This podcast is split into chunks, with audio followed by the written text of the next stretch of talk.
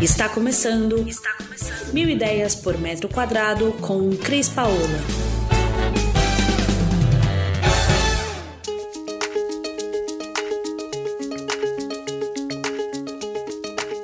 Olá, pessoal! E aqui direto do canal Mil Ideias por Metro Quadrado, a gente hoje traz um entrevistado muito bacana, é, que é a doutora Maria do Carmo.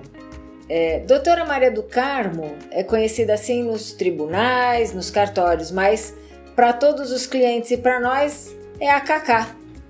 E hoje eu vou bater esse papo com a Cacá porque a gente sabe que muitos escritórios se formam, muitas empresas se formam e na verdade elas acabam é, não sabendo como se gerenciar. E é muito importante a parte legal da empresa, né? A parte de contratos, de funcionários. A Cacá, advogada aqui há muitos anos e com uma, uma larga experiência em direito trabalhista, vai nos orientar qual é a melhor maneira da gente ter uma empresa sadia, pensando sobre todos os aspectos. Então, bem-vinda, Cacá. Queria que você falasse um pouquinho da sua experiência, de você, para a gente começar um bate-papo aqui. Oi, Cris, tudo bem? Então, é, eu sou advogada trabalhista já faz 25 anos. Eu costumo fazer assessoria e consultoria para empresas na área trabalhista, que é uma área bem delicada de todas as empresas, é, que sempre tem um risco se não for bem feito. E até respeito, né, com o próprio funcionário, acho que é, passa por aí, né, Cacá?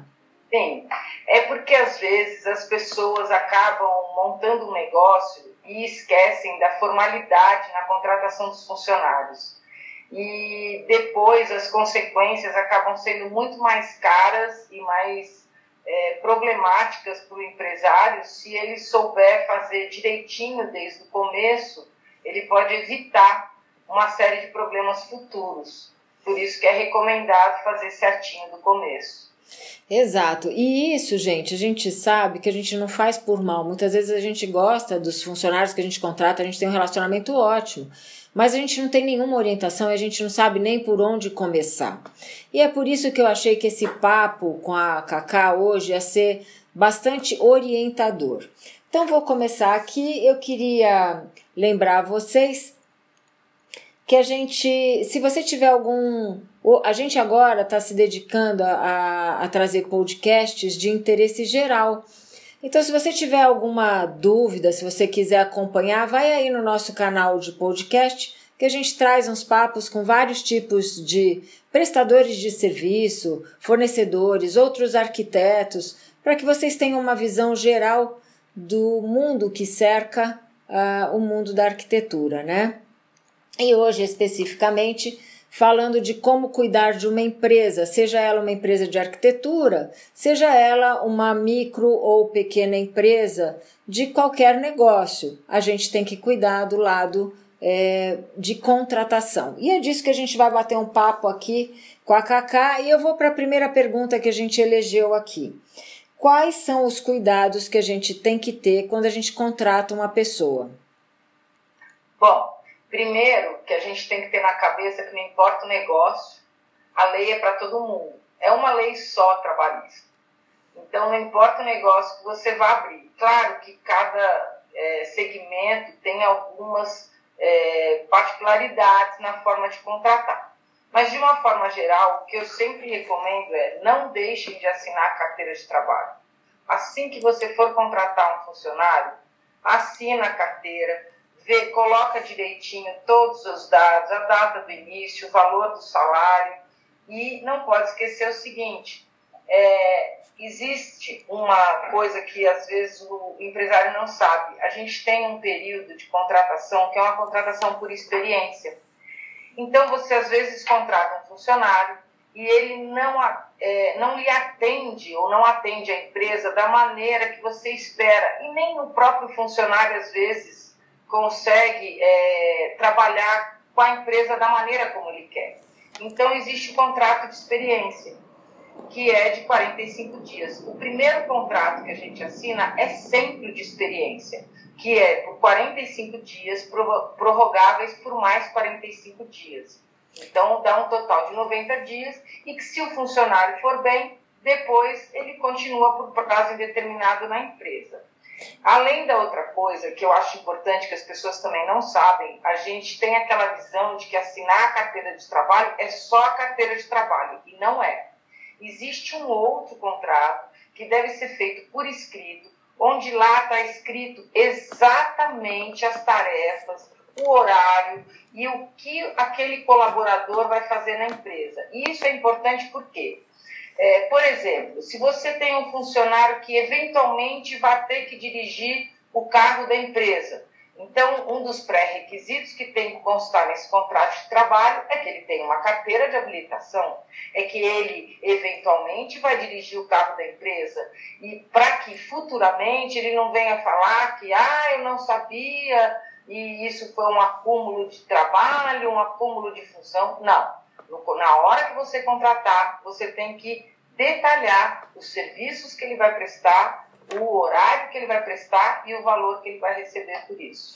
É, e muitas vezes existem algumas regras que a gente não tem a menor ideia, né? Por exemplo, às vezes a gente está no dia a dia, enrolado no dia a dia, e eu ouço às vezes assim: não, ó, tem que pagar tal dia, tem que registrar tal dia é uma coisa que para o empresário que está ali envolvido no dia a dia, muitas vezes ele nem tem noção de que ou ele está prejudicando a própria empresa dele por não estar tá obedecendo essa regra, né? Porque existem regras determinadas pelo governo. Então, assim, quando você contrata alguém e vai registrar a carteira de trabalho dessa pessoa, é, você, mesmo que você a registre ao longo do mês que a pessoa está trabalhando, você tem que fazer com a data retroativa do dia que ela entra, né? Isso é uma, um pré-requisito interessante. Assim como é, o dia que você manda essa pessoa embora, você tem prazo também para pagar as verbas rescisórias, porque senão você é penalizado, paga uma, uma multa alta, né?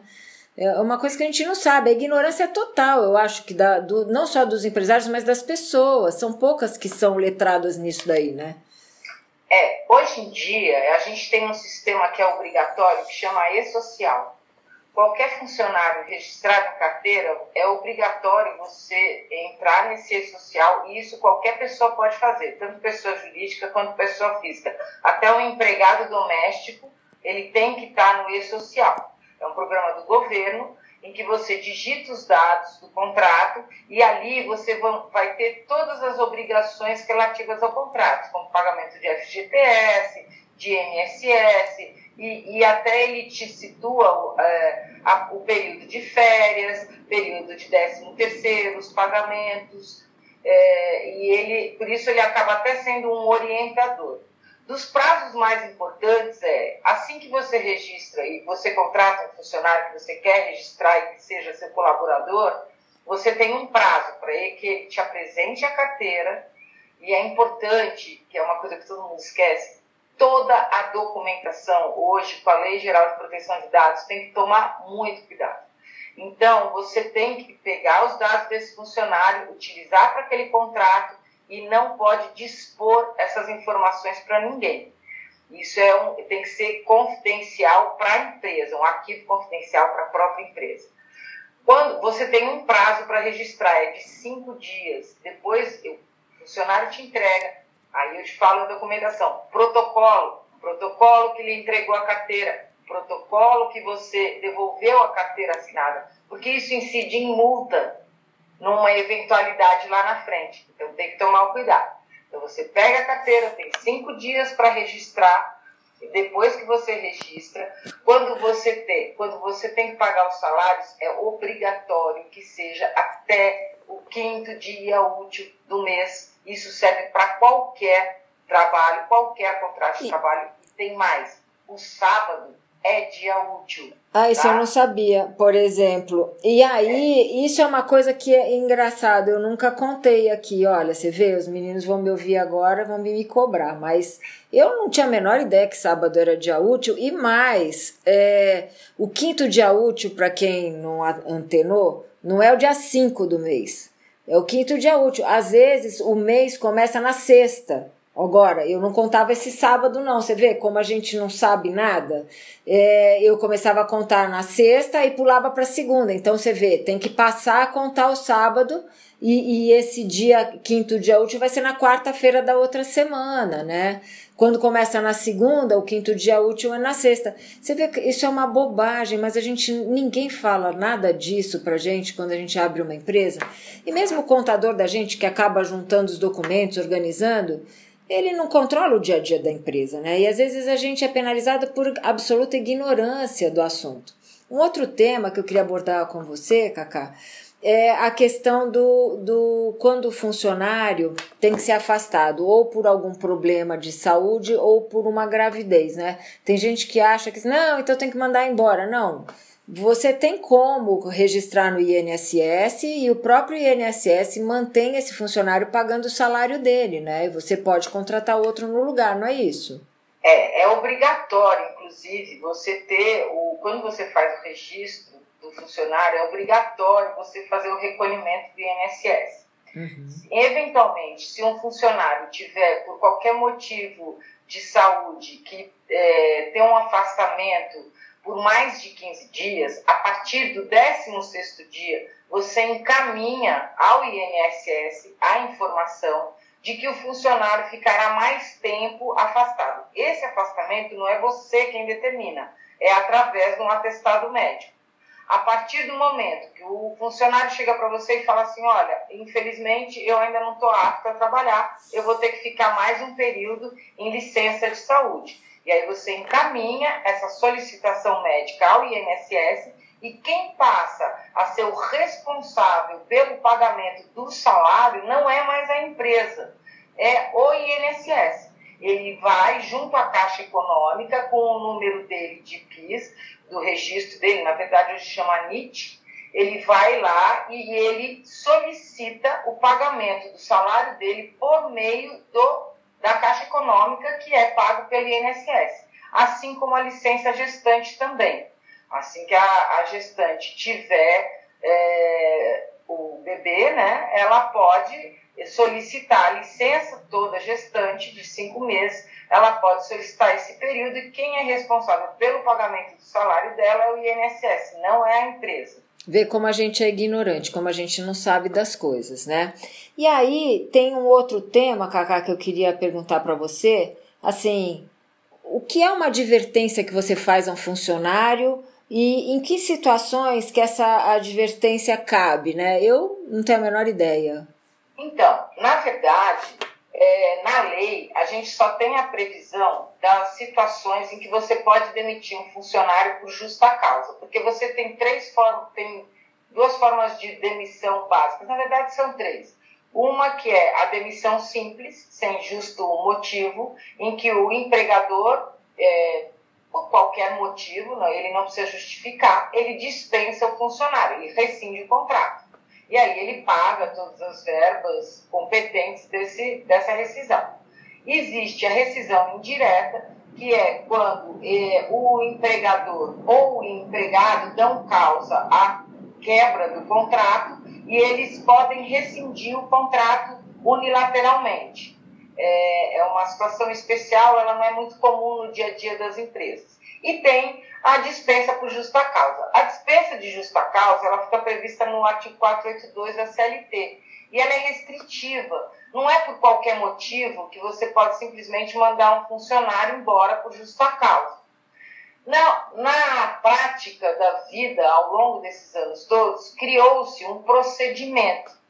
Que o procedimento é, é o seguinte: para você poder é, dar essa demissão por justa causa, tem o, se não forem casos estritos, diretos, que constam no, no artigo, como, por exemplo, a, o seu funcionário é preso, você é obrigado a demitir por justa causa. A lei está escrita, está dizendo isso. O seu funcionário é, chega na sua empresa, quebra a sua empresa ou está bêbado trabalhando, você pode demiti-lo por justa causa. São situações expressas que lhe permitem que você demita por justa causa. Mas existem situações, às vezes, que são pequenos delitos, vamos dizer assim, mas que você, que de, mas que de uma certa forma eles não estão de acordo ou com o que a lei prevê de um bom comportamento de um funcionário, ou até com o regulamento interno da empresa, porque a empresa pode estabelecer determinados tipos de comportamentos e que não aceite comportamentos diferentes daquilo. Então você é obrigado por lei para que seja passível de mandar esse funcionário por justa causa futuramente, de fazer três advertências. Essas advertências elas têm que ser feitas por escrito. E quando chega na terceira, você pode demitir o funcionário por justa causa. Isso, na verdade, é uma é tipo um comportamento padrão. Ele é um procedimento padrão. Ele não está expresso em lei, mas é como os tribunais e como, de uma forma geral é, aceita a justa causa. Um exemplo que, por exemplo, não temos na lei é a, as faltas injustificadas. Então, o funcionário no mês falta cinco dias, não te traz um atestado. Aí na outra semana falta três dias e não te traz um atestado. Então, você o adverte, falando que se ele continuar exercendo, fazendo Você faz, faz por escrito, né? É. Ele tem, tem que assinar, e ele tem que assinar. A advertência tem que ser por escrita e ela, qualquer que seja ela, sempre. E ela tem que especificar qual a atitude que o funcionário cometeu que levou a empresa a demitir por justa causa. Ele tem que assinar quando você apresenta a advertência. Mas existem situações que o funcionário se nega a assinar. Então, nessas situações, você pode requerer que dois outros funcionários ou dois, outras pessoas ouçam a leitura do documento na frente do funcionário e essas pessoas assinam como testemunhas de que o, o funcionário tomou ciência. Por quê? O importante disso, da advertência assinada, é que o funcionário ele tem que tomar ciência de que aquele comportamento não foi adequado e ele está sendo advertido pelo empregador. Entendi. Essa é a função. Então, essa era uma coisa que eu não sabia. Agora, tem também o caso de que algum funcionário fica tra trabalhando até mais tarde, e, ou chega mais cedo, ou muitas vezes teve um problema pessoal um dia ou outro, uma situação eventual, e a gente cria o tal do banco de horas. Vamos falar um pouco de como é que funciona esse banco de horas? Porque aqui na minha empresa, por exemplo, o que, que eu faço? O meu departamento administrativo anota quando alguém precisa sair mais cedo para um médico, algum problema eventual, e também anota quando fica mais tempo trabalhando. E a gente faz a junção das horas trabalhadas versus as horas que, é, que deveria ou não deveria e faz o fechamento dessas horas, chamada banco de horas. É assim, Cacá? Na verdade, você tem duas opções, porque existem situações em que você realmente precisa que seu funcionário passe da hora, do horário de trabalho combinado. Você pode simplesmente, quando isso, é, vamos dizer assim, ocorre numa semana, que ele saia por diversos dias em horas extraordinárias, ou ao longo do mês várias vezes isso ocorra, dependendo da função que ele ocorra, talvez seja mais simples só pagar as horas extras. Então, toda hora a mais trabalhada, ela tem um regramento. Se for dentro do horário, é, dentro dos dias de semana, de segunda a sexta, até as 22 horas, você paga a hora normal acrescida de 50%. Se for aos sábados e domingos, principalmente aos domingos, porque tem funcionários que têm jornada aos sábados, então não enquadra como é, hora extra extraordinária fora do horário, aí você paga 100%. Então, o funcionário trabalhou no domingo e você pega a hora dele e você é, paga ele a hora mais 100%. O banco de horas é uma boa solução adotada atualmente. No começo ela teve uma resistência, porque achavam que não ia dar certo. Até porque algumas empresas elas têm um, uma questão de horário que é um pouco mais é, fechada, que não dá para você ter essa flexibilidade. Você precisa que o funcionário esteja ali todos os dias, 8 horas da manhã.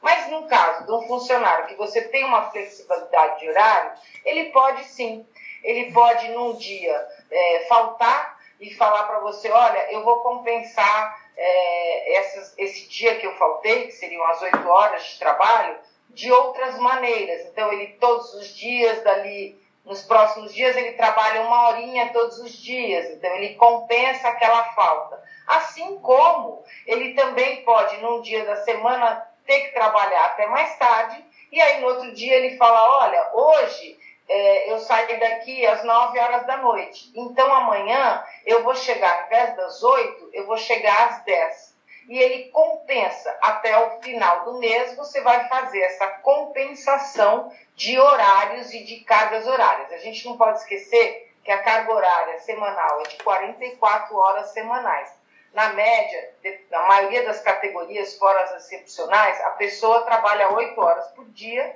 e que tem que ter até 44 horas semanais. Isso é o máximo de horas semanais trabalhadas. E aí você faz uma compensação ao final do mês e vê o que foi compensado no banco de horas, ok. O que ficou a, a mais, ele tem que, você tem que pagar as horas extras para ele. É assim que funciona. Entendi, não é tão difícil assim. E, e, aí tem algumas empresas que não, não tem claro para elas, é, e os funcionários também às vezes não tem claro para eles, porque na verdade é o que eu falei, isso é, é uma sinuca, a gente vai aprendendo na vida, né? E é a questão de o que, que é melhor? Eu registro o meu funcionário eu faço com ele um, um, contrato de MEI, eu faço com ele um contrato de PJ. Como é que funciona esse negócio? Porque, assim, por exemplo, aqui no escritório, eu tenho todo mundo registrado em carteira. E para quem está nos ouvindo, é, quando é estagiário, eu faço o contrato com a universidade, pago sempre tudo direitinho. E como que funciona, Cacá? quando a gente tem essa situação de alguém que gostaria de prestar um serviço, porque fica caracterizado errado para a empresa, né, perante a justiça? Então, na verdade é o seguinte: quando a gente teve agora, recentemente, em 2017, a reforma trabalhista, é, ela deu a possibilidade de uma abertura de contratos de trabalho de uma forma um pouco mais ampla. Muitas empresas acharam, ah, que beleza, porque é, vou contratar todo mundo por meio de pessoa jurídica. Não é assim. Não é assim. Tudo é, tem toda uma lógica para a coisa acontecer. Primeiro, que quando você contrata um funcionário, que você exige dele ao horário, a jornada de trabalho, que você precisa desse funcionário todos os dias ali trabalhando e a função que ele exerça está exatamente na, na função da sua empresa, ou seja, no seu objeto social, lá do seu contrato social, você tem que registrar ele em carteira, porque senão você foge. É óbvio que o empresário sabe que a carga para você manter um funcionário é cara. Ninguém está falando que é fácil ser empresário. A gente tem uma média, o cálculo que se faz é o seguinte: para cada um funcionário que você contrate, ao longo de 12 meses, você paga 1,7 salários por mês. Esse vírgula 7 corresponde a todas as verbas envolvidas no contrato de trabalho. INSS, FGTS, 13 terceiro, férias. Então, ao longo de 12 meses, é quase como se você pagasse 24 salários. Não chega a 24, dá uns 20, 21 e meio. Então, as pessoas, quando houve essa abertura da reforma trabalhista, todo mundo falou: oba, vou botar todo mundo no meio. Não é assim. É um risco muito grande você colocar funcionário no meio, tanto para quem contrata, como para quem é contratado. É, para quem contrata, qual é o risco? Bom, eu botei meu funcionário no meio. Eu preciso que ele esteja todos os dias na minha empresa às 9 horas da manhã, por exemplo, uma recepcionista uma secretária, ela tem que estar às 9 horas da manhã, porque ela tem que atender o telefone. Ela tem que ir trabalhar de segunda a sexta. Ela é responsável por essa área da empresa. Se ela estiver no meio, ela pode olhar para sua cara e falar assim: Ó, oh, amanhã eu não vou, não, hein? Amanhã não vou, porque como eu sou MEI, eu não sou obrigada a cumprir jornada de trabalho. Amanhã, se eu quiser faltar, é problema meu. E assim você acaba, embora barateando o custo da contratação, é, uma, é, é aquele barato que sai caro. É. Porque lá na frente você não vai poder cumprir, não pode exigir o cumprimento das obrigações desse funcionário. Porque se e você. ele também, por outro lado, fica é, sem resguardo, como eu dei o exemplo do INSS. Se você tem um funcionário no meio, ele sofre um acidente de trabalho, no horário de jornada de trabalho, cai da escada, foi pegar um arquivo lá de cima, caiu da escada, quebrou a perna. Pode acontecer. E aí? E aí ele é MEI. E quem paga é. para ele poder ficar em casa? É, é ruim para os dois, né? Fora a questão da interpretação de que você está contratando é, como MEI, então você está querendo se esquivar de pagar os impostos e você acaba sendo penalizado em multa também, né? É, isso futuramente, numa ação trabalhista, com certeza vai ser considerado como uma fraude de contratação, porque você tentou burlar a lei para ficar mais barato para você, empresário. E outra coisa também é você acabar tendo que arcar com um custo muito mais caro do que se você é, tivesse contratado direitinho. Eu acho, eu aconselho assim, você quer contratar um MEI, realmente tem que estar configurado aquele tipo de prestação. Porque o MEI, na verdade, é como um PJ. A mesma coisa. O MEI, a única questão que muda de um PJ é o seguinte: o PJ é um funcionário que chega para você e fala assim: olha, eu não quero ser contratado por carteira, eu tenho uma empresa aberta, você me, me emite nota fiscal, eu te emito nota fiscal da minha empresa. E o MEI é a mesma coisa. O MEI ele foi criado pelo governo só para aqueles pequenos é, prestadores de serviço, é para facilitar os cálculos de impostos, a, a arrecadação de impostos. Ele vale para realmente serviços esporádicos. Então, por exemplo, eu preciso fazer uma instalação de informática na minha empresa para ela poder funcionar. Aquele cara vai trabalhar para mim três meses então tá, eu faço um contrato de e-mail com ele, eu faço um contrato de PJ, não tem problema nenhum. Ele vai trabalhar todos os dias na minha empresa por três meses, mas ele é um funcionário temporário.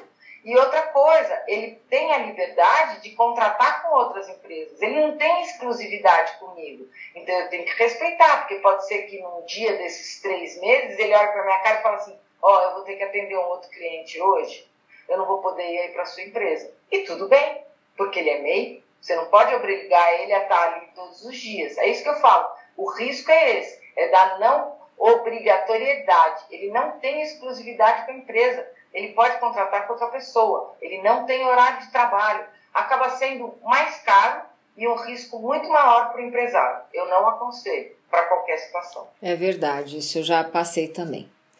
Então, Cacá, eu queria agradecer a sua presença hoje aqui no nosso canal de podcast, trazendo tantos esclarecimentos. Nós que não temos nenhuma, a gente não recebe nenhum tipo de informação, a gente só recebe é, um monte de imposto para pagar e obrigações, obrigações, obrigações. E na verdade a gente fica muitas vezes vendido, porque às vezes a gente faz uma coisa errada, às vezes não é nem por maldade, é por não ter a informação, né? E o nosso canal de podcast tem se transformado num canal de negócios, não só voltado para o nosso, nosso business, que é a arquitetura, o design e a decoração. Então, eu queria te agradecer pela sua participação, por tanta orientação. É, a gente vai estar tá disponibilizando nas nossas redes os contatos da Cacá para quem tiver interesse de continuar fazendo perguntas. E eu queria que a Cacá então aproveitasse esses minutos finais para se despedir de vocês, que daí eu faço o nosso encerramento. Bom, eu quero, eu que quero te agradecer a oportunidade, Cris. É muito bom estar aqui esclarecer as pessoas. Estou é, à disposição para quaisquer dúvidas que vocês tenham. É muito importante, não esqueçam, consultem um advogado. Eu sei que as pessoas têm um preconceito com o advogado, acham sempre que vai roubar, que é caro, não é nada disso. Um bom advogado ajuda o empresário a evitar uma série de riscos futuros que, com certeza, se forem para o Poder Judiciário, vão sair muito mais caros do que uma simples consultoria.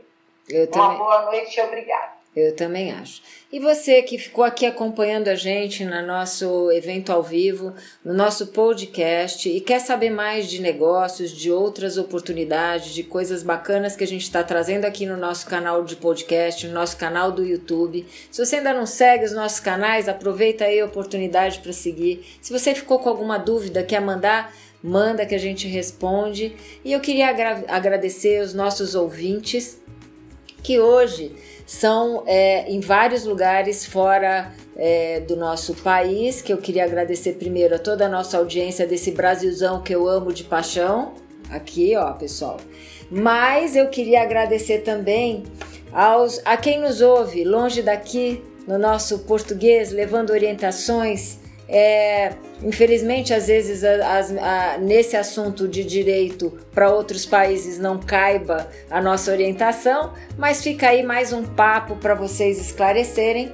E a gente agradece quem está aí nos Estados Unidos, Canadá, Alemanha, Portugal, Singapura, Irlanda, Holanda, Itália. Você que está aí na Espanha, minha terra de coração, e agora, com você que entrou aí no Paraguai para nos acompanhar, eu deixo um beijo no coração e a gente se vê no próximo episódio do nosso podcast ou do nosso YouTube. Beijão para vocês.